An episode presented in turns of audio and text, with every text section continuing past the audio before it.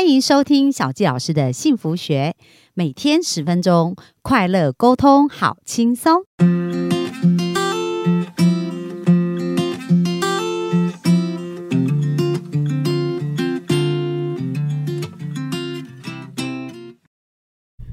欢迎收听小佳老师的幸福学，很开心又在空中跟大家见面。那本周呢，小佳老师啊邀请的这位来宾啊，就是他在创造金钱这边有黑有非常棒的一个结果，而且呢，我是在一个演讲的比赛当中认识他的，就是在这个课程当中，他的演讲让我印象非常深刻，所以小佳老师就觉得一定要邀请他来分享他生命的一些经历跟故事，帮助大家更加了解要如何创业哦。他，是一个女性的创创业家，从十五岁开始，他就开始工作，因为家里的经济是比较挑战哦，然后所以为了要读书，全部都要自己赚钱。那到二十八岁，他开始创业，不过在那之前，他做过三十几种工作哦，就是对于生命里面是非常认真，而且非常努力。那他创业呢，到现在就是二十八岁开始创业，但创业两年半的时候，他就做到月入百万哦，所以这这是一个非常厉害的成绩，就第一次创业就成功，而且还创了不同的事业。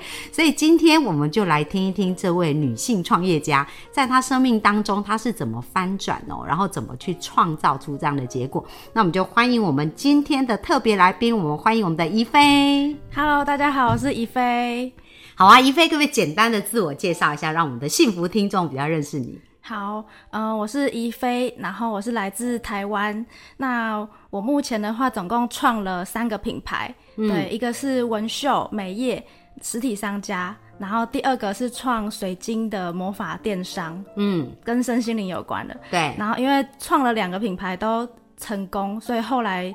去年开始我就开始做知识变现，做自己的线上课程。嗯，对，然后现在已经稳定月入三百万左右。哇，稳定月入三百万啊！我想这应该是很多幸福听众觉得非常羡慕的一个呃成果哦、不过放心啊，小纪老师一定会把它的秘密挖掘出来，让大家学习到一些成功的信念。那呃，我就是一菲，可不可以介绍一下自己成长的一个故事跟经验。呢？成长的故事哦，嗯。嗯，我是从国小三年级，爸爸妈妈就离婚了，嗯。然后因为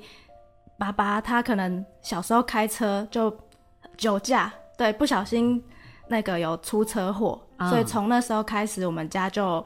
负债，我就还这个这个车祸的钱，这样子。对，然后后来就房子也拿去抵押，然后爸爸妈妈一直为了钱吵架，所以后来他们就离婚了，哇，那时候你是几岁啊？大概小学三年级而已。哇，那也还蛮小的哈。那当时你的感受是怎么样？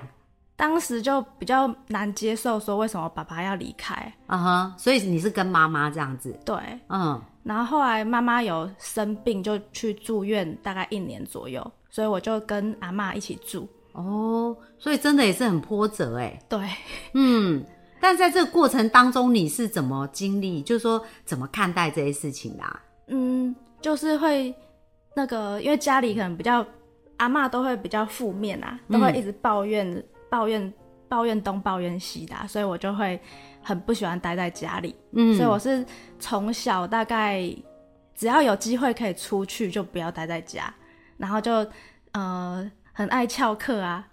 就是出去打工啊，想说想要多赚一点钱，赶快脱离现在的现况。嗯，所以当时想赚赚钱的动力就是想要脱离那个当时的生活状况，这样子。对，因为小时候家里很穷嘛，就是房子都拿去贷款，然后就还不出来，所以我们家就负债了大概六百多万。嗯，然后妈妈又住院，爸爸又不在，对，所以变成说我高中全部都要自己助学贷款，然后或是要自己赚零用钱，嗯所以我就曾经最巅峰的时候一次打三份工，就是在学校的时候都在睡觉，然后可能下课就要立刻去餐厅打工，然后到了大概晚上十点的时候又去网咖打工。哇，那一菲你在打工的时候，你当时专注的就是想要生活，然后想要赚到这些钱，还是心里有没有什么 OS 或者什么这样的对话呢？就会觉得说，我可能如果没有赚到这些钱，我就没有办法好好吃饭了。嗯，所以为了生活，就是拼命的往前冲就对了。对，嗯，那这样子的一个过程啊，为什么后来会呃，就是你你刚刚有讲你做了三十几种工作嘛，嗯，所以呃，当时还没有满十八岁找工作会不会比较不容易啊？当时的话，可能就只能做那种 part time 的工作啊，可能一个小时那时候好像是九十七块吧。啊哈，对，然后就做麦当劳啊、饮料店啊，然后跟网咖啊，然后就就是都是赚那种时薪的工读生的金额而已。对，对，哦，那后来怎么会走上这个创业的这一条路呢？哦，嗯、后来的话，我大概二十岁的时候开始做房地产，嗯，然后做房地产有赚到比较多钱，后来就开始一直挑战那种业务的工作，对。因为做业务可以赚比较多钱，啊哈，所以我就中间还有去卖那种健身房的会籍啊，好，或是卖房子啊，嗯。然后也有做过像卖信用卡，对，然后办信用卡这样子，对，然后后来就有去健身房工作，就有挑战到大概二十五岁就开始年收百万左右。哦，哎，那其实我知道很多人，比如说他们也很想要改变自己的经济条件啊，对，然后他可能就想要去挑战业务，但是也有很多人会有玻璃心，就是说，哎，业务业业务照理来讲应该是有蛮多被拒绝的这样子的一个情况，对不对？对所以怡菲你在挑战业务也会经历过这段时间吗？会啊，那你怎么看待这个？就是说，当你被拒绝，或者是被泼冷水啊，或者有没有遇到一些就是比较呃让你难过的事情的经验这样子？呃，就是像我们之前在做信用卡的时候，都要一直站在那个 Costco 的门口，嗯，然后你要一直发传单，对。然后都没有人要拿，嗯，然后你可能主动上前说，哎、要不要办 Costco 信用卡的时候，都没有人要理你，或者都办过了，哦，对，所以你其实自己心理抗压性要很强，然后就是要一直一直行动，嗯，因为你一直站在原地不行动，就不会有人理你。但是你只要主动出击，去问问问说，哎、要不要办信用卡？然后总会去问到一个，嗯，对，所以就是不要去害怕吧。我觉得要主动出击，大量所以你满脑子就会想着大量行动跟主动出击，是不是？对，不然你如果动作太慢，你就会被其他同事抢走。啊、我们那时候巅峰的时候，可能假日啊，就是现场的那些专员会有会有十十几个、哎。嗯，对啊，大家都站在各个角落，然后要去抢那个，市场的 很很难做啊。哦，所以感觉有竞争力对你也是好的，你就会 push 自己要更快这样子。对，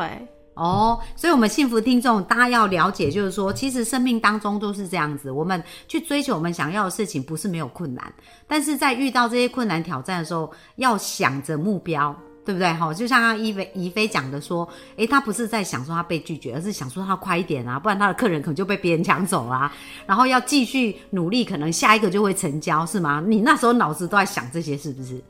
就会觉得说不行，我一定不能掉车尾，嗯对我一定要至少今天要开个两单吧，嗯，不然我今天这八小时就白混了啊。哦，所以也会给自己这样的目标。对，就会觉得我一定要开单，我一定要开单这样子。哦，很棒哎，所以你就这样一路坚持。对，